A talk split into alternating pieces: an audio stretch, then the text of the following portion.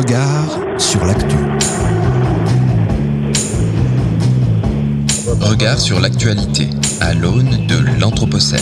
Regard sur l'actu.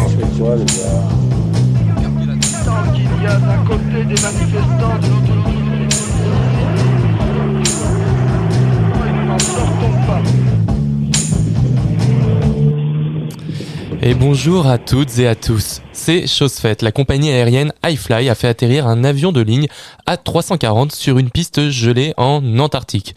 Bravo pour cet exploit. Bon, vous l'aurez deviné, le but de cette manœuvre bien évidemment pas scientifique, mais a pour objectif d'établir à terme une liaison vers le centre touristique White Desert. Une forme de tourisme de catastrophe donc, car on rappelle que l'Antarctique est l'une des zones du globe les plus touchées par le réchauffement climatique. Bienvenue sur Radio Anthropocène, il est midi. Nous sommes le mercredi 1er décembre 2021 et toute l'équipe de Regard sur l'actu est ravie de vous retrouver. Comme chaque semaine, durant une heure, nous reviendrons en direct sur les sujets qui font l'actualité des mondes urbains anthropocènes. Je suis Florian Fompéry, je suis accompagné de ma camarade Emma Novel. Bonjour Emma, comment vas-tu? Bonjour Florian, ça va très bien, merci. Et aujourd'hui, nous célébrons le grand retour parmi nous de François de Gasperi. Bonjour François, comment vas-tu? Ça va très bien, Florian, merci beaucoup. Je suis heureux d'être là. Tant mieux, on est heureux de te retrouver François. Et cette émission s'inscrit dans le cycle de programmes de Radio Anthropocène porté par l'école urbaine de Lyon et Radio Bellevue Web que nous remercions pour leur confiance. Après le journal, nous serons en compagnie de Philippe Galpa Bonaro, vice-président à la métropole de Lyon, en charge du climat, de l'énergie et de la réduction de la publicité, pour revenir avec lui sur le rôle des villes dans la transition énergétique du pays, ainsi que sur les actions menées par sa collectivité. À 12h, à 12h40, c'est Hugo Chella qui nous proposera sa rubrique à braque. Bonjour Hugo, comment vas-tu? Très bien, mon cher Florian, très bien. Alors commençons d'abord cette édition de Regard sur l'actu avec le journal Anthropocène de la semaine. Regard sur l'actualité. L'information des mondes urbains, Anthropocène. Le journal. Et au programme aujourd'hui, retour sur la bataille diplomatique entre l'UE et le Royaume-Uni dans la gestion de la crise migratoire. Quand le débat politique français s'enlise dans la futilité des polémiques, en Allemagne, trois partis opposés parviennent à former une coalition et à proposer un plan de neutralité carbone ambitieux. Des bonnes affaires au Black Friday Oui, mais surtout pour les marques et certainement pas pour la planète. Et aujourd'hui, François, pour ton retour, tu souhaitais nous proposer un billet d'actualité, l'humeur du chef en cette heure de pause méridienne. Et oui, Florian, il est 12 heures passées de quelques minutes, bientôt l'heure de casser la croûte. On entendrait presque le bruit des fourchettes qui raclent les assiettes. Et aujourd'hui, je vous emmène sur les routes du goût pour un billet haut en saveur, du moins je l'espère, en quête de cette nouvelle frontière anthropocène ouverte par le défi de l'alimentation. Vous vous en êtes peut-être déjà aperçu en faisant la queue à votre boulangerie préférée, le prix de la baguette de pain a connu ces derniers temps une légère augmentation. 5 à 10 centimes, une hausse en apparence insignifiante, mais qui peut gréver au bout du mois les bourses les moins pleines. En tout cas, un symptôme de ce slogan longtemps répété dans les manifestations, fin du monde, fin du mois, même combat. Alors comment est-ce qu'on peut l'expliquer? Eh bien car manger est un acte politique ou plutôt géopolitique Florian. Les prix de votre baguette de pain sont en effet directement impactés par les marchés financiers. En un an, le prix du blé a bondi de 55%, la tonne de la céréale se négocie désormais à plus de 300 euros, son plus haut niveau depuis 2007. Des raisons structurelles l'expliquent d'abord, la population mondiale a augmenté de 2 milliards en 20 ans alors que la production de blé ne décolle pas. Mais le contexte lié au Covid y est aussi pour beaucoup. Les confinements ont stoppé net les productions et la météo capricieuse a handicapé les récoltes. Forte chaleur en Amérique du Nord, pluie trop, abondante pardon, au moment de la moisson en Europe.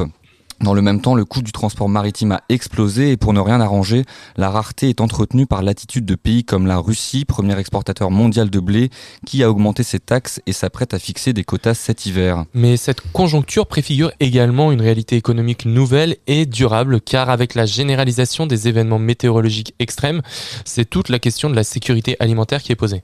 Des précédents existent déjà. Ils témoignent des répercussions politiques en chaîne que peut faire courir une déstabilisation des cours des matières agricoles. L'ingénieur Arthur Portier tire la sonnette d'alarme en avertissant du risque d'émeute de la faim pour Certains pays importateurs comme l'Égypte, l'Algérie et le Maroc qui achètent la paix sociale en subventionnant par exemple l'achat de produits à base de blé. En 2008 déjà, le blé avait atteint 450 dollars la tonne, un des facteurs déclencheurs des printemps arabes. Et en Europe aussi, des pays comme la Pologne, la Roumanie ou la Hongrie sont menacés selon l'économiste Thierry Pouche. La hausse du prix du blé combinée avec celle du gaz, de l'électricité et du carburant fait craindre une chute du pouvoir d'achat pouvant nourrir des mouvements sociaux un moyen de pression diplomatique dont joue le Kremlin, comme le confirme le géopolitologue Sébastien Abyss, puisque la Russie ne se prive pas auprès des pays qu'elle fournit largement de rappeler qu'elle tient le robinet céréalier de ce pays. Et la première famine climatique est d'ailleurs déjà là. Dans le sud de Madagascar, 30 000 habitants n'ont plus d'eau et souffrent de la faim. Le programme alimentaire mondial a récemment insisté sur l'urgence de la situation. La faute au fleuve Manambolo, désormais complètement asséché sur plus de 100 km et d'un sable brûlant qui recouvre désormais les cultures faute d'irrigation. Une sécheresse historique directement imputée au changement climatique d'après les chercheurs. Plus d'un million de personnes ont faim dans le sud de l'île et les habitants fuient vers le nord. Des manifestations criantes, bien que localisées, des migrations climatiques à venir et une preuve supplémentaire de la nécessité urgente de penser l'Anthropocène et ses effets, qui sont eux bien concrets pour certaines populations toujours plus vulnérables. Manger, un acte politique, disons-nous, et tu voulais rajouter à ce billet un soupçon de wokisme Et oui, Florian, je me suis dit qu'avec l'actualité politique du moment, il était de bon ton de proposer un petit zeste d'intersectionnalité à ce papier.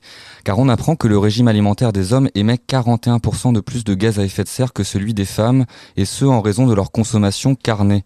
C'est ce que démontre une étude britannique publiée le 24 novembre dans la revue scientifique PLOS ONE, rapportée par des confrères de reporters. 14,5% des émissions de gaz à effet de serre seraient imputées à la production de viande dans le monde d'après la FAO. En cause, la déforestation associée à l'élevage de bétail et les émissions de méthane produites par les ruminants. Mais alors pourquoi les hommes mangeraient-ils plus de viande? L'étude ne le dit pas, mais la journaliste Nora Boisani, autrice de l'ouvrage Stéquisme, nous invite à nous pencher du côté des imaginaires pour trouver des éléments de réponse. Tous les aliments sont chargés symboliquement. La viande, elle, est associée à la virilité. Dans l'imaginaire collectif, quand on mange un animal mort, on absorbe ses vitamines, son gras et ses vertus supposées, la force, la vigueur. Pour être un vrai bonhomme, il faudrait donc manger de la viande. L'invitation à un changement culturel qui semble difficile à opérer quand on voit la réalité des débats politiques liés à la question alimentaire. Rappelez-vous par exemple de la polémique liée à l'annonce d'un repas sans viande dans les cantines scolaires de Lyon. Le ministre de l'Intérieur, Gérald Darmanin, avait qualifié les repas sans viande d'idéologie scandaleuse. À l'échelle européenne, les résultats ne sont pas non plus très réjouissants. Au niveau politique, la question de l'alimentation reste très peu prise en compte dans les débats. Rappelle ainsi la chercheuse Lucie Viard, au même journaliste de Reporter. La question de l'élevage a été l'une des grandes oubliées de la COP26 et le projet de réforme de la politique agricole commune pour les années 2023-2027 ne fait d'après elle qu'aggraver le problème. C'est aussi ce que déplorent certains eurodéputés qui dénoncent une PAC moins ambitieuse qu'escomptée, loin des objectifs initiaux du Green Deal européen. D'après eux, la nouvelle PAC contribuera à une renationalisation des objectifs tout en favorisant toujours plus l'agriculture conventionnelle et ce au détriment de l'agriculture biologique. Geste symbolique, les eurodéputés de l'opposition ont enterré l'agriculture biologique devant le Parlement européen. Mais alors François, quelle solution alors euh, pour ne pas sombrer dans l'éco-anxiété et favoriser la résilience des systèmes d'alimentation face à cette crise climatique? Bon, je comprends que toutes ces nouvelles puissent faire perdre l'appétit à certains. Pourtant, des solutions existent et c'est ce que rappelle l'économiste Christian de Pertuis pour qui la sécurité alimentaire sera renforcée via des modèles alimentaires plus diversifiés, mieux adaptés aux ressources locales et plus économes en protéines animales. À vos votes donc avec vos fourchettes d'abord et vos bulletins ensuite. C'était le 24 novembre dernier. Le naufrage d'une embarcation de migrants causait la mort de 27 d'entre eux alors qu'ils tentaient de rejoindre l'Angleterre en traversant la Manche. Cette tragédie a enclenché la tenue d'une réunion européenne dimanche dernier à Calais. Cette réunion a rassemblé le ministre de l'Intérieur français Gérald Darmanin ainsi que ses homologues allemands, belges, néerlandais, mais également la commissaire européenne aux affaires intérieures et les directeurs d'agences européennes d'Europol et de Frontex. Ceux-ci ont annoncé une série de mesures et d'intentions supposées endiguer le phénomène des traversées de la Manche et de la mer du Nord, alors que celles-ci ont explosé depuis 2018, permettant en 2021 à plus de 26 000 personnes de rejoindre le Royaume-Uni à bord de bateaux de fortune. Et c'est essentiellement une coopération policière et judiciaire renforcée qui est ressortie de cette réunion. Une des principales causes du problème, selon les dirigeants, serait les réseaux de passeurs. La Belgique est notamment pointée du doigt par les services français comme en hébergeant nombre d'entre eux. L'Allemagne est elle aussi mise en cause comme étant un territoire d'entrepôt des bateaux destinés au transport des migrants. Mais si ce n'est les diverses accusations d'implication des pays européens, qu'est-il ressorti de cette rencontre? Eh bien concrètement, plusieurs mesures palliatives ont été discutées, comme la facilitation des retours dans les pays d'origine des migrants présents sur le littoral. La France et ses pays voisins ont également promis de faire progresser les négociations autour du nouveau pacte européen sur l'immigration et l'asile, actuellement en stand-by et nécessitant une unanimité des membres pour être accepté. Enfin, un avion missionné par Frontex sera déployé dès aujourd'hui pour survoler jour et nuit le littoral afin d'empêcher les départs des bateaux. Des mesures de contrôle, mais finalement aucune mesure octroyant des moyens supplémentaires de secours en mer. Et non, alors même que ce sont souvent des moyens associatifs ou des navires de commerce qui sont appelés en renfort des moyens de l'État auprès des embarcations en détresse dans les eaux françaises tout comme à la frontière polonaise de, euh, de, la Biélorussie avec le déploiement de policiers et de l'armée contre les migrants, les États ont préféré se concentrer sur une militarisation qui n'empêchera pas de nouveaux décès. Et étonnamment, le Royaume-Uni ne faisant pas partie des invités de cette réunion d'importance, alors même que la crise se joue entre ses frontières et les frontières européennes. Oui, le Royaume-Uni était le grand absent de cette réunion. Il faisait pourtant partie des personnes initialement conviées, mais a finalement été désinvité par la France après un tweet de Boris Johnson qui n'a pas plu à Emmanuel Macron. Le tweet déroule notamment des propositions pour résoudre la crise migratoire, telles que la création de patrouilles conjointes sur les côtes des Hauts-de-France. Une suggestion rejetée par les autorités françaises qui argue qu'il est difficilement concevable que la France cède aux policiers britanniques le pouvoir sur ses propres citoyens. Et l'épisode dramatique du 24 novembre semblait alors loin dans les esprits des deux dirigeants qui préfèrent se prendre le bec par tweet et se punir d'invitations aux réunions censées résoudre une crise humanitaire sans précédent car à la sidération a rapidement succédé l'oubli, puis l'indifférence. Les discours politiques se reconcentrent aussitôt sur la lutte contre ces étrangers indésirables et à des considérations pratico-pratiques de répartition, dans le meilleur des cas, ou de renvoi des demandeurs d'asile. Surtout, ils cherchent la responsabilité de tout le monde sauf d'eux-mêmes. Premier coupable identifié, les passeurs. Mais comme l'avance une tribune de libération, les passeurs ne sont pas les responsables des morts aux frontières. Ils sont seulement les profiteurs criminels des politiques publiques des pays européens qui créent des frontières et des camps dans lesquels errent les exilés au lieu de les prendre en charge.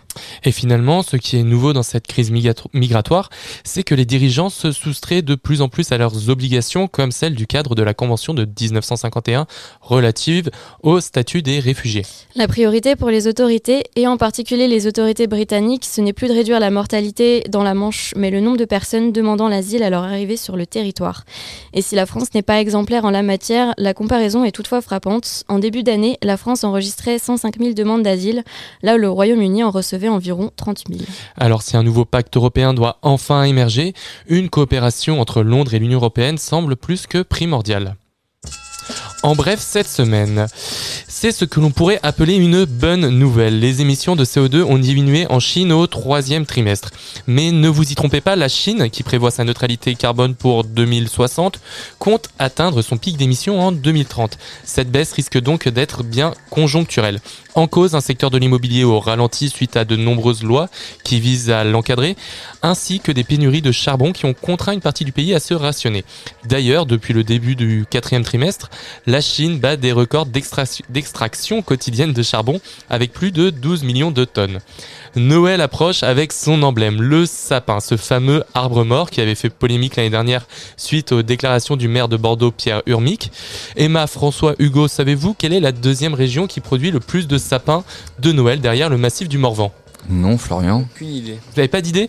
Eh ben alors, c'est ni la Franche-Comté ni la région Rhône-Alpes comme on pourrait euh, l'imaginer, mais c'est bien la Bretagne, car en Bretagne, le grand remplacement existe bel et bien, mais ce dernier se joue au cœur du modèle agricole, avec un climat favorable à la pousse de l'arbre et des agriculteurs poussés vers la sortie par des conditions de travail très difficiles et des niveaux de rémunération déplorables, la région a attiré les entreprises de production de sapins de Noël au cœur des années 90.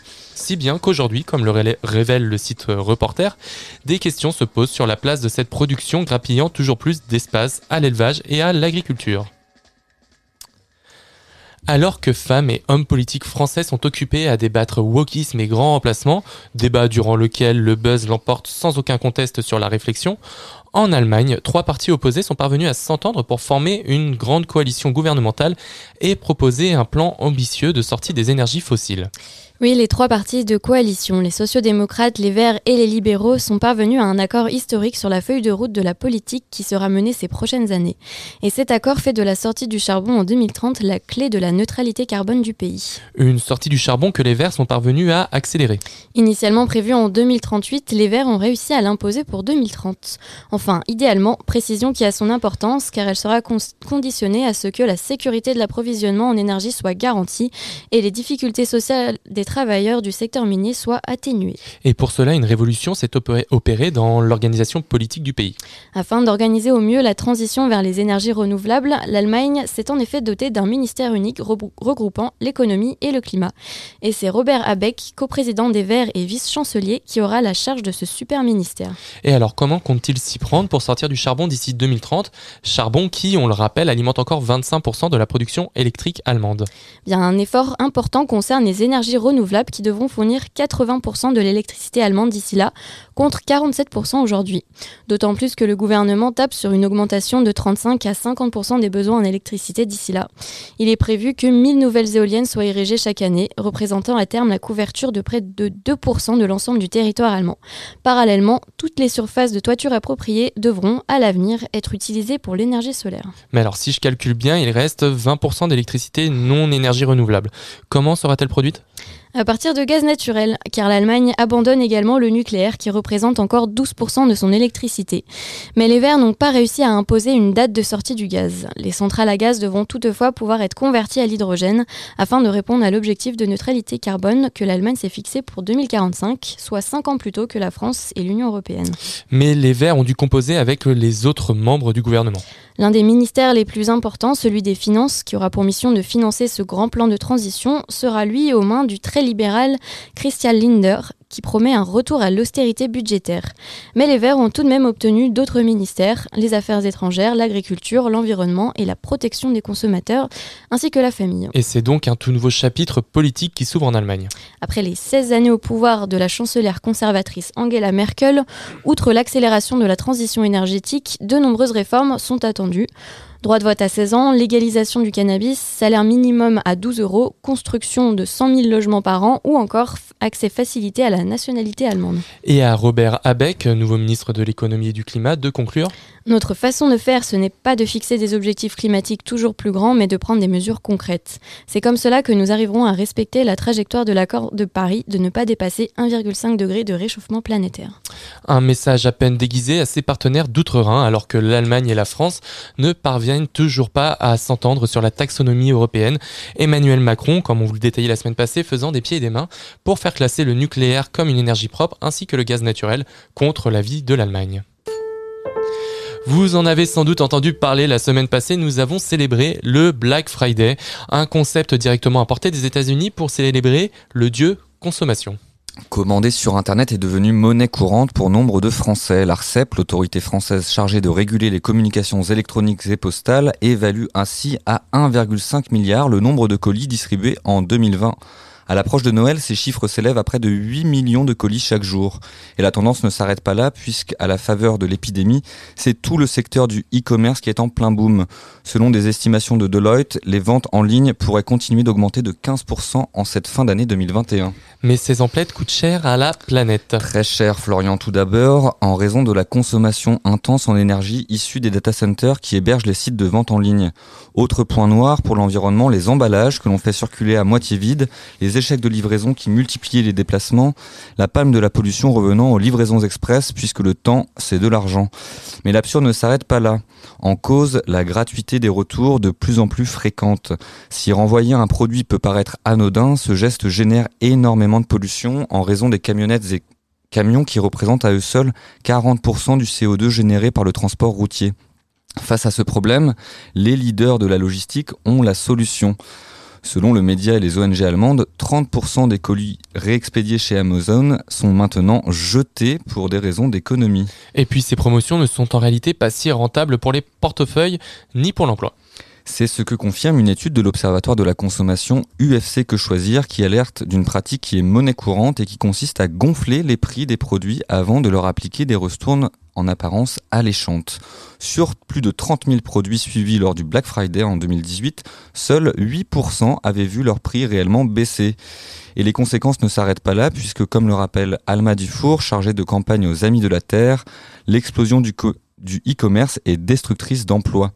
En effet, l'expansion du commerce en ligne aurait détruit plus de 80 000 emplois en solde net en France entre 2009 et 2018, principalement dans les commerces de proximité. Et en France, la publicité pour le Black Friday est pourtant interdite. Et oui, dans le cadre de la loi anti-gaspillage du 10 février 2020, les parlementaires avaient voté un article de loi surnommé Black Friday visant à lutter contre la surconsommation engendrée par cet événement. L'article de loi prévoyait l'interdiction dans une publicité de donner l'impression, par des opérations de promotion coordonnées à l'échelle nationale, que le consommateur bénéficie d'une réduction de prix comparable à celle des soldes, en dehors des périodes de soldes définies par la loi. Mais dans les faits, ces dispositions ne sont jamais appliquées.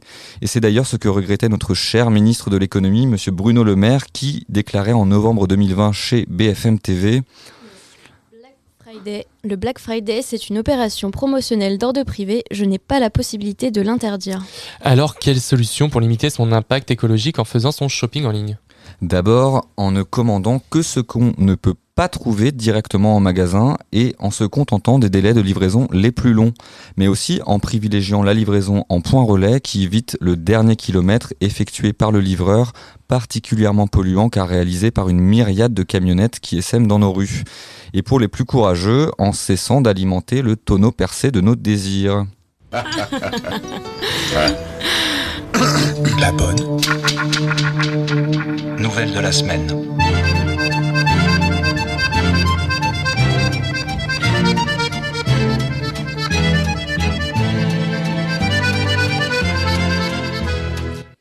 Faire pousser des arbres sur des cailloux, c'est peut-être bientôt possible au Niger, la Grande Muraille Verte avance à petits pas. Jadis paysage désertique, le plateau de Simiri, une ville située à une centaine de kilomètres au nord de Niamey, s'est peu à peu transformé en un paradis verdoyant de 25 hectares de faune et de flore. La restauration du plateau a débuté en 2013 et s'intègre au sein de l'immense projet porté par l'Union africaine dénommé Grande Muraille Verte. Celui-ci vise à restaurer 100 millions d'hectares de terres arides en Afrique sur une bande de 8000 km de long allant du Sénégal à Djibouti, en passant par de nombreux pays dont la Mauritanie, le Mali, le Niger ou encore l'Éthiopie. Alors comment concrètement? Sur le plateau de Simiri, les villageois ont construit des digues de terre qui retiennent plus longtemps les eaux de pluie autour des jeunes arbres pour assurer leur croissance malgré la sécheresse. Des espèces très résistantes aux fortes températures et au manque d'eau sont également privilégiées, notamment le gommier blanc, aussi appelé Sénégalia sénégal, est une espèce particulièrement robuste qui dispose en plus de propriétés nutritives intéressantes pour sa cultivation. Et le retour de la végétation entraîne également le retour de certaines espèces animales comme les girafes. Et les ambitions du projet ne portent pas que sur le retour de la biodiversité. Le projet est aussi axé sur l'accès à l'eau, l'énergie solaire et sur les volets socio-économiques, maraîchage, pisciculture, élevage bovin, ferme avicole, avec pour enjeu de créer des emplois dans cette région pauvre. Pour appuyer la démarche, l'Union européenne, l'Organisation de l'ONU pour l'alimentation et l'agriculture et la Banque mondiale ont déjà contribué financièrement à son soutien. Un enjeu de taille quand on sait qu'au Niger, les zones forestières ont perdu un tiers de leur surface pour ne représenter plus que 1 à 2% du pays. Regard sur l'actualité. L'information des mondes urbains, Anthropocène. Le journal.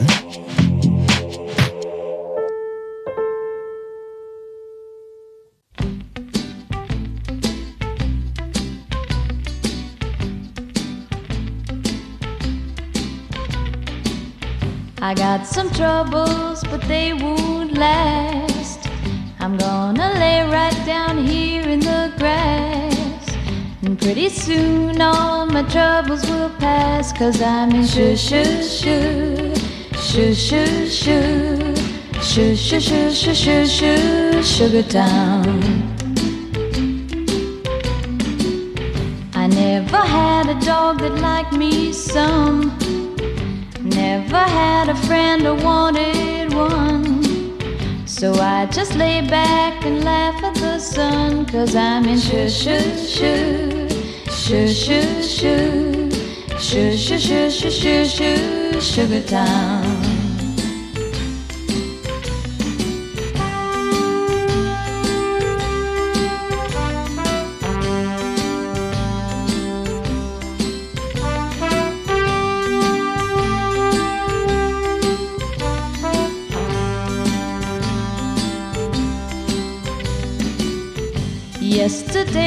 rained in Tennessee. I heard it also rained in Tallahassee. But not a drop fell on little old me, cause I was in shoo shoo shoo, shoo shoo shoo, shoo shoo shoo shoo shoo shoo, Sugar Town.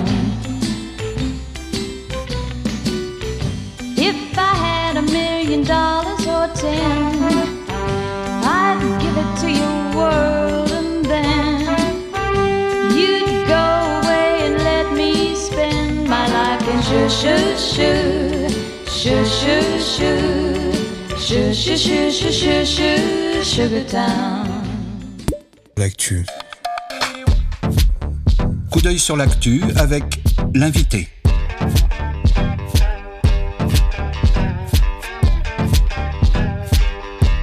Coup d'œil sur l'actu avec l'invité. L'invité des regards. De retour sur Radio Anthropocène, il est midi 25 et c'est l'heure de retrouver le coup d'œil sur l'actu de notre invité. Et aujourd'hui, nous retrouvons Philippe Guelpa Bonaro, vice-président de la métropole de Lyon au climat, à l'énergie et à la réduction de la publicité. Bonjour. Bonjour, merci de me recevoir. Vous êtes également conseiller à la mairie du 8e arrondissement, mais aussi président de l'ALEC Lyon, l'agence locale de l'énergie et du climat de la métropole de Lyon, qui accompagne les projets de construction et de rénovation énergétique des bâtiments. Et vous êtes aussi premier vice-président du syndicat de gestion des énergies de la région lyonnaise, qui regroupe aujourd'hui la métropole de Lyon et 66 communes du Rhône, et qui œuvre pour un aménagement énergétique du territoire.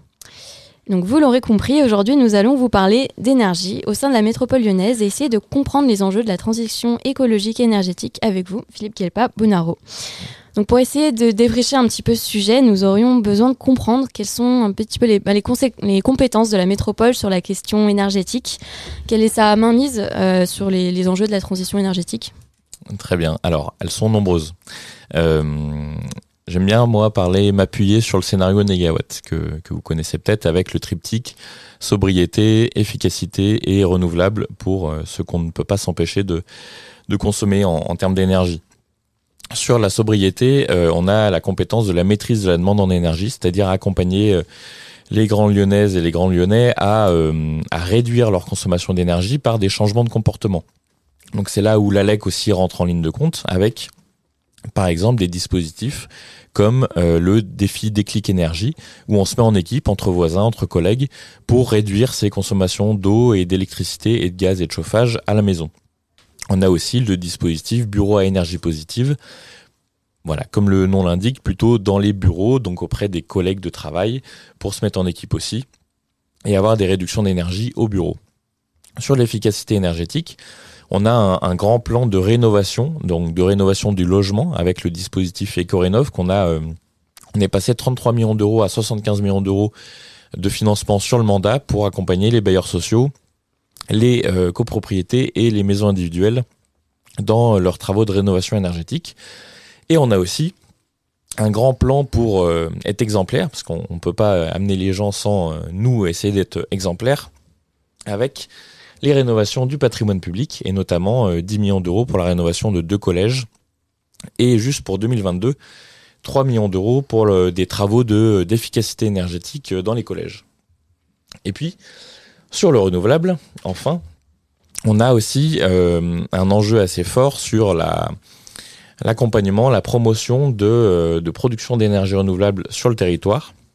Et en fait, quand on parle d'énergie, on pense souvent euh, à l'électricité et, ça nous fait souvent dévier sur le, sur le débat sur le nucléaire. Il faut quand même savoir qu'en France, et c'est encore plus vrai sur la métropole de Lyon, euh, plus de 50% des besoins en énergie, c'est pour le chauffage, c'est pour la chaleur l'hiver.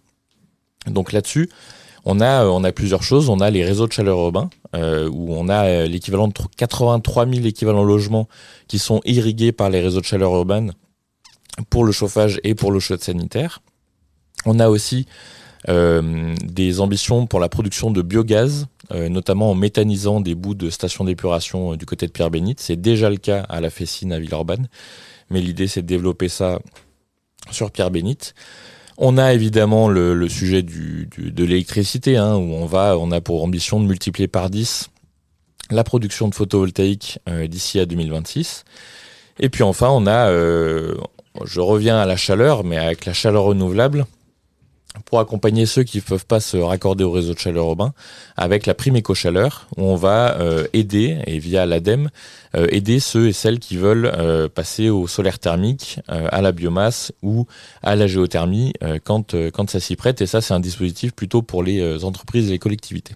Alors on reviendra peut-être un petit peu plus tard sur les questions justement de réseau de chaleur urbain, mais dans un premier temps on voudrait savoir quelles sont les compétences et les marges de manœuvre des métropoles dans l'organisation justement de la production d'énergie et donc on sous-entend également d'électricité, euh, vis-à-vis d'un réseau qui a été pensé à l'échelle nationale. En fait, c'est un peu la question. On a bien vu euh, dernièrement avec l'augmentation du prix du gaz qui a impacté tout mm. le monde alors que ça dépendait pas directement ni des villes ni de la France.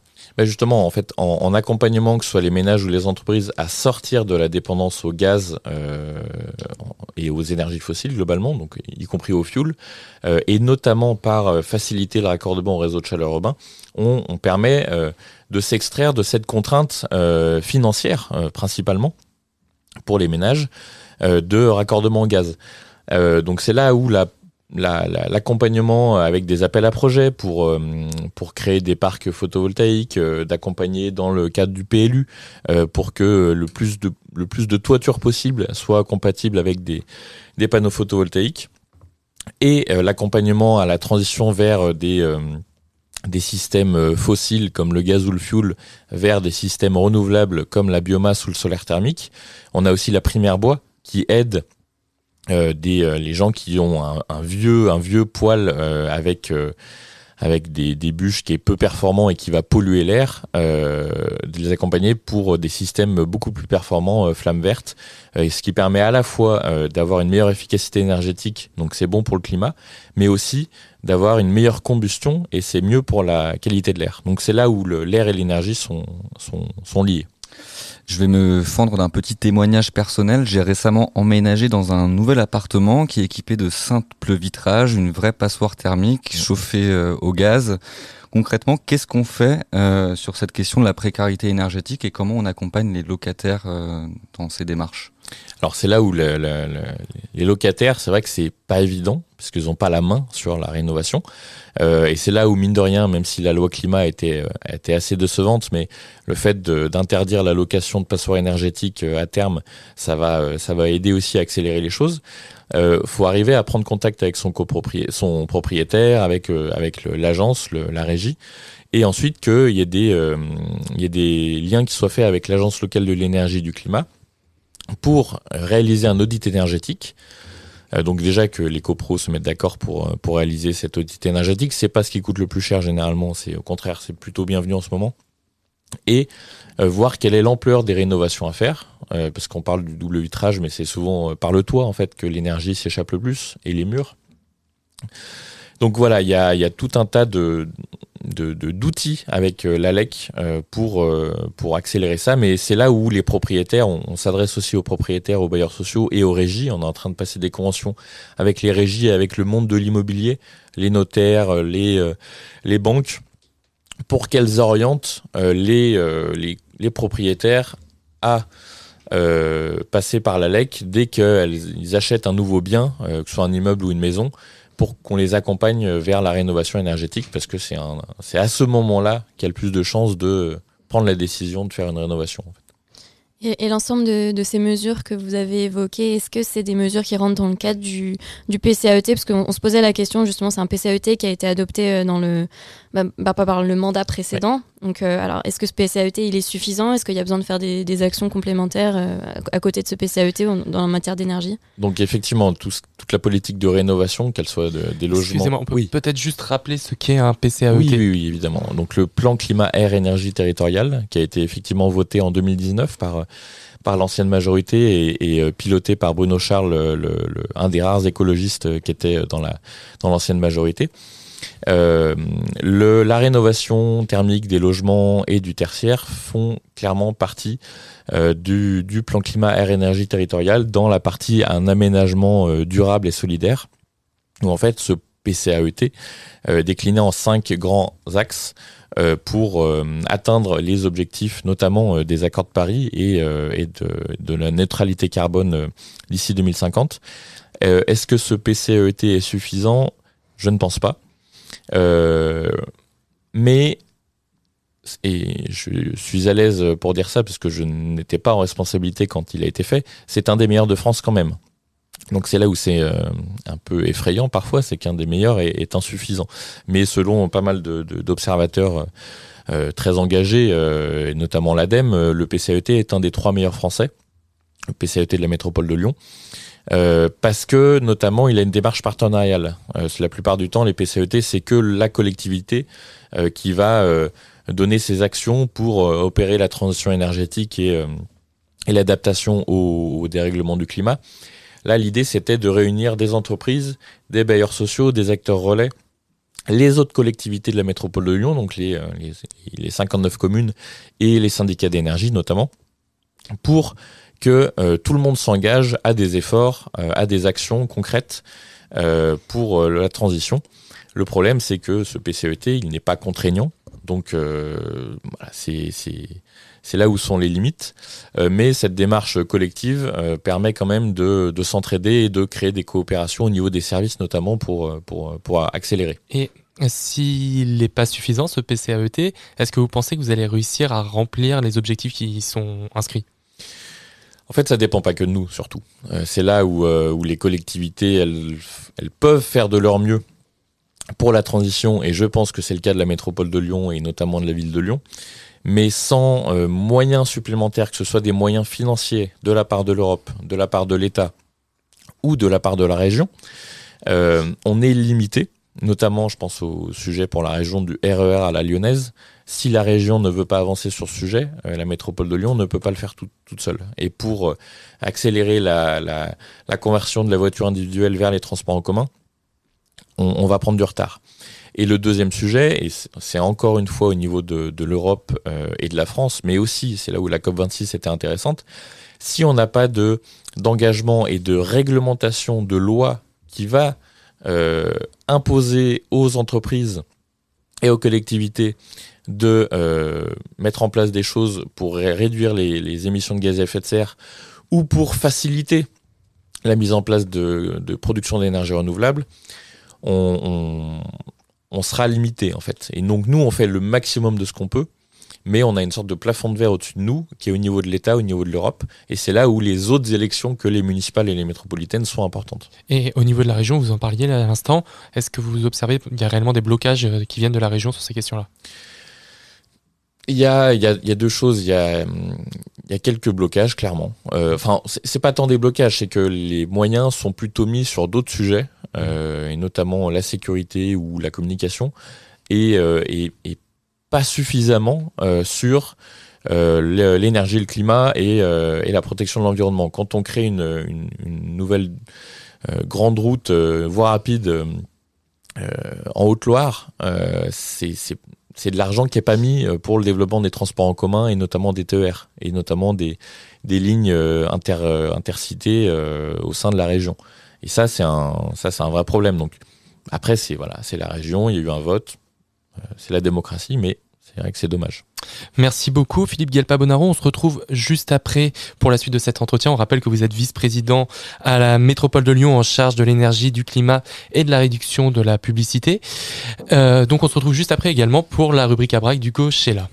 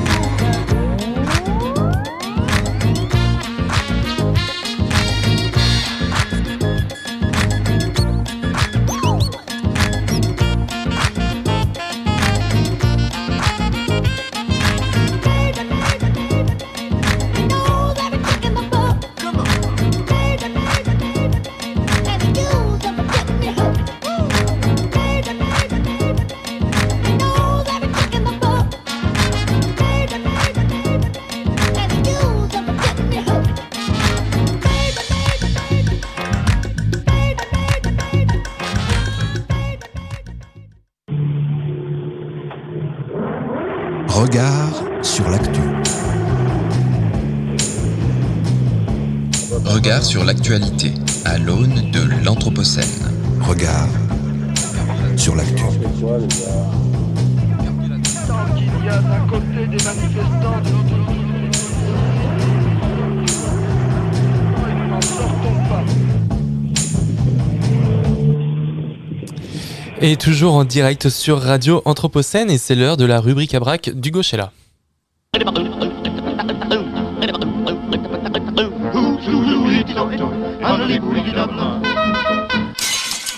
Ma rubrique à braque. Bonjour Hugo, de quoi vas-tu nous parler cette semaine? La première pandémie du 21e siècle n'est pas le Covid-19, mais se nomme bien le sang vicié. C'est une pandémie virtuelle qui tua des milliers de joueurs dans le célèbre MMORPG World of Warcraft. Et alors comment une pandémie a-t-elle pu naître dans un jeu vidéo? Alors c'est bien sur les routes de Stranglerons que démarre la pandémie virtuelle dans le célèbre jeu vidéo de rôle. Des centaines de guildes s'y sont rassemblées pour un événement proposant un nouveau boss à affronter. Le dieu du sang, Akar l'écorcheur d'âme, un redoutable serpent à plumes aux yeux saphirs et pourvu de griffes longues comme des sabres. Des joueurs se préparent, se dopent aux potions, augmentent leurs statistiques avec leurs sorts avant de commencer enfin le combat. L'atout principal de ce boss est le sort sang vicié. Au contact de ce sort d'affaiblissement, des litres de sang jaillissent hors du corps du joueur, lui infligeant des dégâts périodiques. À cela s'ajoute une autre particularité, celle d'être extrêmement contagieux. Quiconque entourant le joueur infecté se retrouve éclaboussé de son sang et tombe malade à son tour. De ce fait, ils peuvent mourir et perdre leur personnage. Malgré la difficulté de la tâche, après un combat acharné, le boss parvient à être terrassé. Il est dès lors dépouillé et les chasseurs retournent en ville crier leur victoire et vendre les items gagnés. Mais leur euphorie prendra fin assez rapidement. Le sang vicié, qui était effectif dans une zone délimitée par les développeurs, parvient à franchir les frontières et à envahir le territoire safe du jeu. Si la cause du problème est au début inconnue, les conséquences sont-elles rapidement visibles? Les aventuriers les plus puissants sont en capacité de survivre à la maladie, mais les faibles tombent comme des mouches dès les premiers dommages. Alors quelles ont été les réactions des joueurs? Une quarantaine virtuelle s'installe, mais c'est beaucoup trop tard. L'épidémie s'est déjà répandue. Rien ne peut l'arrêter et certainement pas le comportement des uns et des autres qui participent tous à leur échelle à semer la mort. La propagation se fait par le non-respect des consignes sanitaires des joueurs qui préfèrent continuer leur quête, par l'apparition de déserteurs qui fuient les grandes agglomérations transportant la maladie avec eux dans des régions jusque-là épargnées, par la curiosité maladive des joueurs qui veulent voir de leurs propres yeux cette monstruosité dont, tout le monde parle, et enfin par les joueurs plus altruistes qui tentent de soigner en endiguant le, vi- le virus sans prendre de précautions et se font donc contaminer. Le 13 septembre 2005, les rues de Forgefer et d'Augrimard, des territoires du monde de World of Warcraft, ont une allure apocalyptique, voire cauchemardesque. Habituellement bondées d'aventuriers, elles sont en ce jour jonchées de corps virtuels. Il ne reste donc plus aucun joueur en vie sur le territoire d'Azeroth pour être témoin de ce désastre. Et alors que se passe-t-il chez les développeurs face à l'ampleur du phénomène? Figés devant leur écran d'ordinateur, l'équipe de Blizzard prend tout à coup conscience que jouer à Dieu implique une certaine responsabilité. L'identif- L'identification du bug de propagation se fait, mais il faudra attendre le 8 octobre, donc presque un mois après les premiers cas enregistrés, pour qu'une mise à jour aux allures de vaccin répare les dégâts causés par la pandémie. Et pourquoi est-ce que c'est intéressant pour nous? De cet événement, les épidémiologistes, en manque de données sur les pandémies, tirent de précieuses leçons- leçons sociologiques de l'incident du sang vicié, notamment du fait que les réactions étaient bien plus irrationnelles et donc plus réalistes que celles de leur propre simulation.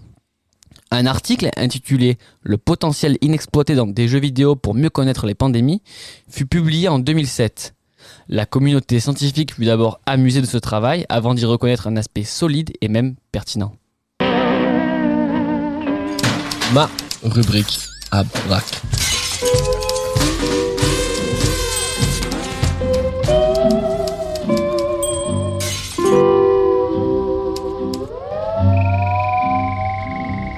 Ainsi, cher Philippe Guelpa Bonaro, est-ce que dans votre domaine, la transition énergétique, les actions et les recherches menées peuvent aussi se baser sur des ressources ou des sources qui ne sont pas forcément issues des canaux traditionnels? Alors, c'est une, très bonne question. Euh, L'écologie se base sur la science, clairement. Et euh, quand on parle de développement des énergies renouvelables, quand on parle d'efficacité énergétique, quand on parle de matériaux biosourcés, on s'appuie sur la science. Mais comme je le disais tout à l'heure, euh, il y a toute une partie sobriété qui revient à changer le comportement, changer nos, nos comportements collectivement. Et ça, c'est pas naturel. On n'a pas été habitué ces 70 dernières années à, à, à plutôt euh, aller vers une, une sorte de frugalité. Euh, c'est ce que j'appelle la sobriété, c'est ce que j'appelle la sagesse énergétique, c'est ce que j'appelle une, intelligence comportementale liée aux limites planétaires. Et c'est là où on doit aller chercher d'autres leviers que la science pour changer de monde euh, de façon très très humble euh, et, donc aller chercher sur évidemment la culture mais évidemment l'éducation mais aussi la culture les sciences sociales pour raconter des récits pour construire des récits qui nous emmènent en fait vers ce modèle de société qui est à la fois juste mais aussi durable et c'est là où les sciences sociales et la culture les arts et notamment la radio, euh, peuvent vraiment aider euh, à changer cette société qui est malade selon moi. Alors Philippe euh, Gelpa-Bonaro, on, l'a dit, vous êtes euh, à la vice-présidence de la métropole de Lyon en charge des questions énergétiques et on aimerait revenir avec vous peut-être euh, sur la question des mobilités. Vous en parliez tout à l'heure. Est-ce que vous pourriez nous, dire un petit peu en détail ce que la métropole de Lyon déploie comme action concernant le champ de la mobilité pour, participer à cette réduction de, de- des, émissions de gaz à effet de serre et puis la question de l'économie éner- énergétique finalement? Alors là, aussi, euh, on, peut faire d'une pierre deux coups avec euh, le climat qui est essentiel, qui est notre, notre survie à long terme, et la pollution de l'air qui tue euh, chaque année des dizaines de milliers de, personnes sur le territoire français, et on estime à 5 ou 6 000 sur le territoire de la métropole de Lyon. Donc là-dessus, la ZFE, la zone à faible émission, va être un levier pour, euh, sur les deux sujets, et notamment sur comment on accompagne les gens à changer leurs habitudes de mobilité, changer au niveau, bah, pour ceux qui ne peuvent pas se passer de voiture, changer de motorisation, donc passer sur euh, du biogaz ou, euh, ou de l'électrique, l'hydrogène pour les véhicules légers, on n'en parle pas trop. Comment on les change, comment on les amène à changer pour euh, des transports en commun. Euh, et c'est là où on a doublé le budget du Citral, où on va construire euh, deux lignes de tramway dans le mandat, ce qui est euh, assez inédit, plus le T6 qu'on va qu'on va continuer du côté de la Doua. On va créer plusieurs lignes de, bus à haut niveau de service, et puis il y a une consultation à, ce moment sur les métros et sur le télécabine. Donc on, on met énormément de moyens pour développer une offre de transport en commun qui soit vraiment plaisante pour pour tous les habitantes et, les habitants de la métropole. Et puis enfin, on, va aussi accompagner sur la sobriété euh, de la mobilité et notamment les modes actifs, euh, parce qu'on se déplace très bien aussi en marchant et ou en pédalant, avec euh, notamment le projet des voies lyonnaises, qui sera un réseau de transport structurant sur, sur le territoire de la métropole de Lyon, avec 250 km de voies cyclables larges et sécurisées, pour permettre euh, d'aller au travail le matin, pour permettre de partir en week-end euh, en vélo aussi avec les enfants et euh, une, une forme de sanctuarisation des trottoirs pour euh, en- inciter à la marche. Ça a déjà commencé notamment sur le 7e arrondissement où vous avez remarqué que les bornes à compost, on ne les a pas mis sur le trottoir mais sur des places pour libérer, libérer les trottoirs et, et encourager à la marche à pied. Donc voilà les, les, grands, les grands axes on va dire. Très bien. J'aimerais revenir peut-être plus en détail sur la question des, des, des professionnels de la livraison, de la logistique. On sait, on l'a dit, que c'est un secteur qui est particulièrement émett- émetteur en termes de gaz à effet de serre. Euh, on le voit, il y a des aides et des incitations qui sont faites pour une- un renouvellement de, de la flotte euh, de voitures avec une, une transition de, de, la, de la motorisation vers des, des modes euh, électriques euh, ou le biogaz. Est-ce qu'on est vraiment sûr que ces incitations vont pouvoir être réalisées par rapport aux, besoins en équipement, en infrastructure Est-ce qu'on sait si les, équipements seront satisfaisants à terme pour, euh, pour permettre à tous ces professionnels de, pouvoir changer leur véhicule? Pas plus qu'une incitation dans le cadre de la ZFE, c'est une obligation à terme de changer de motorisation avec euh, les critères euh, 0 et 1 notamment. Euh, donc, et, les, en- les, les entreprises ont déjà démarré, puisque la ZFE date de 2019, le, début. Donc il y a déjà eu un signal envoyé pour changer de motorisation, euh, avec effectivement du biogaz ou de l'électrique.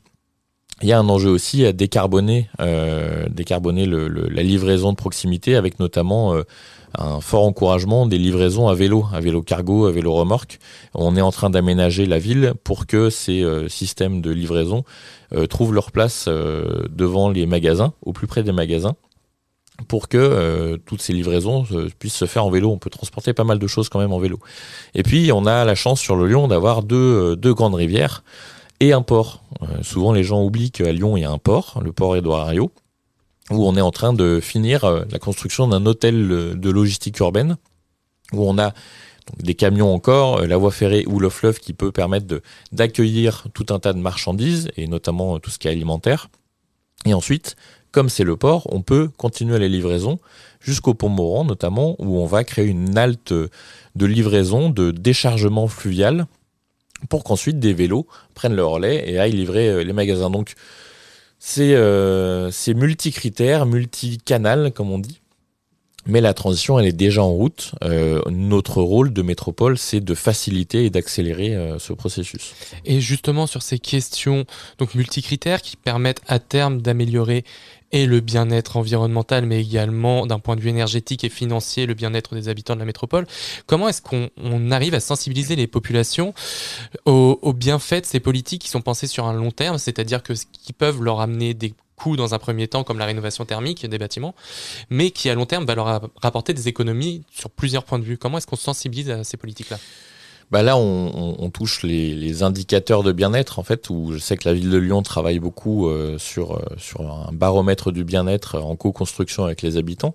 Euh, c'est quoi le bien-être aujourd'hui? Est-ce que le bien-être, c'est forcément posséder une voiture, rentrer chez soi le soir et de s'installer devant la télé pendant deux ou trois heures et partir à l'autre bout du monde ou à l'autre bout de l'Europe en week-end régulièrement?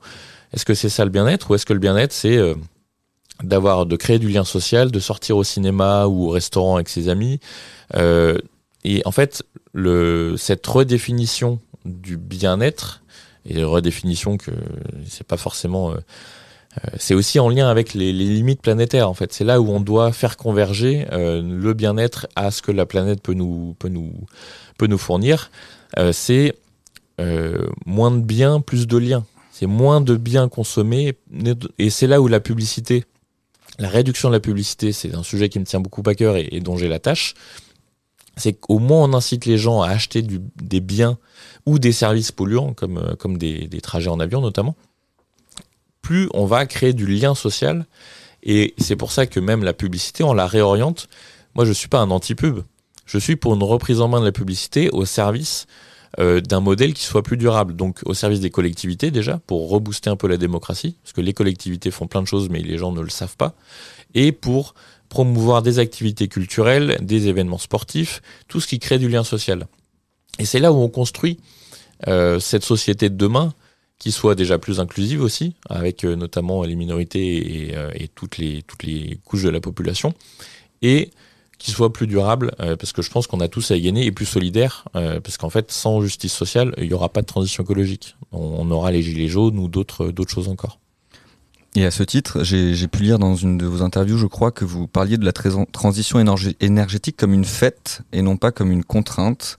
On entend pourtant beaucoup parler d'écologie punitive, les écolos sont taxés de Khmer vert. Comment on peut construire une écologie politique en ce qui vous concerne, une politique énergétique qui soit une fête, construire une écologie confortable pour rassembler et pour fédérer, et faire ainsi que la transition soit aussi une transition sociale? C'est là où ça fait lien avec les euh, des compétences euh, psychosociales en fait. C'est euh, par exemple on a le festival, on a la chance d'avoir le festival Woodstower sur le territoire de la métropole de Lyon, qui est l'incarnation de cette de ce modèle de société demain où on fait la fête et où on a un impact qui est minimal avec des euh, des écoproduits, du compost, des, des choses réutilisables, euh, des moyens de transport qui soient décarbonés. Et en fait, euh, l'idée c'est vraiment d'associer cette, ce nouveau modèle de vie à une forme de libération. Euh, moi, j'ai jamais été, je me suis jamais senti aussi libre que depuis que j'ai plus de voiture. Parce qu'en termes d'économie, j'économise 2000 euros par an. Euh, et quand je prends mon vélo, je sais quand je pars, je sais quand j'arrive. Euh, Il y a un sujet aussi de sécurité, de créer de l'inclusivité, de créer de l'emploi, de créer une forme de justice sociale et de reconnaissance pour tous et toutes.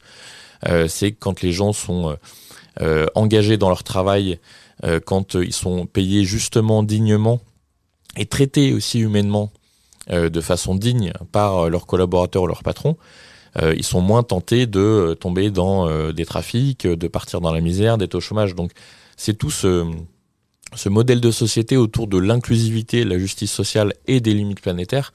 Je crois qu'on est en train de le mettre en œuvre euh, sur la métropole de Lyon parce que euh, les plus précaires ont déjà des euh, abonnements, euh, une gratuité des transports en commun.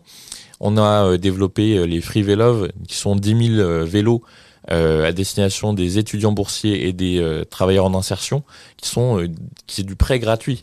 Donc voilà, cette société, je crois qu'on est en train de la, mettre en œuvre sur le territoire de la métropole de Lyon. C'est que le début. En 15 mois, on a fait énormément de choses. Mais je reviens à mon plan climat. Pour moi, c'est encore pas suffisant. Et on doit encore accélérer parce que cette transition, euh, on, on, part de loin quand même, euh, que ce soit en France ou sur le territoire du Grand Lyon. Eh bien, merci beaucoup Philippe euh, Gelpa Bonaro d'avoir accepté notre invitation aujourd'hui et d'avoir répondu à nos questions. Malheureusement, notre entretien doit toucher à sa fin. Merci à vous. Je rappelle que vous êtes vice-président de la métropole de Lyon en charge du climat, de l'énergie et de la réduction de la publicité. À bientôt sur Radio Anthropocène. Bonne journée. À bientôt.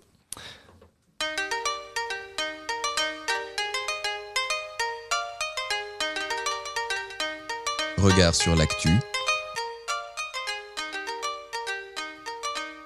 Regard Anthropocène sur l'actualité. Bah, merci de l'invitation, vraiment. Notre émission arrive aussi à son terme. Merci à tous de nous avoir suivis. Ne bougez pas, Radio Anthropocène continue. Vous retrouverez à 14h demain la santé sur les médecines traditionnelles avec Juliette Michel.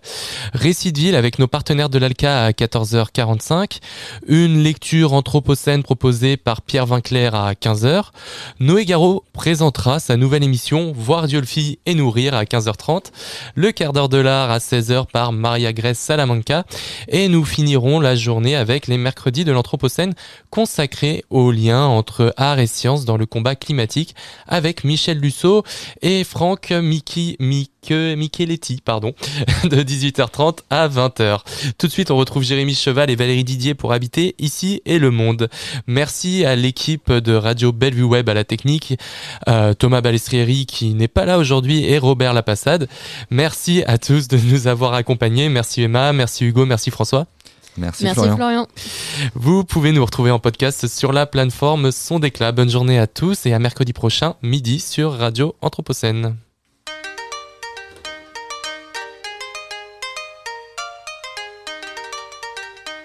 Regard sur l'actu. Regard Anthropocène sur l'actualité.